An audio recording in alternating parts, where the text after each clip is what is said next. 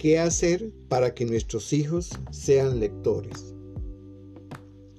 Aunque no hay fórmulas mágicas para lograr que el amor por la lectura y la pasión por el conocimiento nos atrapen desde los primeros años, sí hay algunas estrategias que los padres podemos seguir para que nuestros hijos se vuelvan lectores. La lectura en voz alta y la conversación son las más importantes y van de la mano. Antes de leer, durante y después de la lectura, comentamos lo que ocurre en la historia y las ilustraciones del libro. Respondemos las preguntas de los niños y les planteamos otros interrogantes. Es conveniente que nuestros hijos vean que su familia lee. El ejemplo lector de la familia es la estrategia más significativa para formar hijos lectores.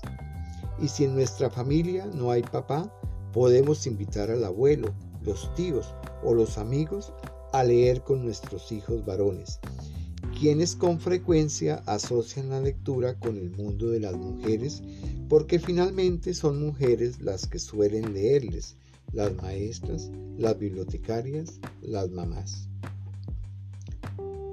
Leamos en voz alta. A los niños de cualquier edad les gusta escuchar historias leídas en voz alta, tanto en el hogar como en la escuela. A medida que les leemos, van descubriendo el modo como unas palabras se unen con otras y su significado.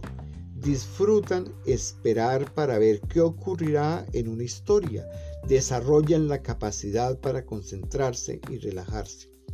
También descubren el gusto por encontrar en los libros los temas que les interesan contados de otra manera y lo más importante, aprenden que leer es divertido.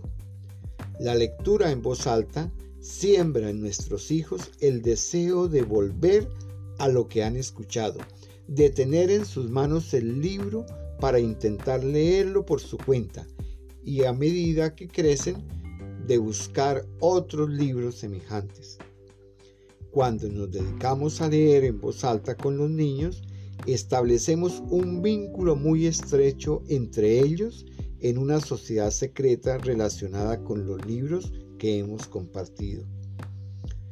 No se consigue con el libro solo, ni con el niño solo, ni tampoco con el adulto solo, sino mediante la relación que se establece entre los tres.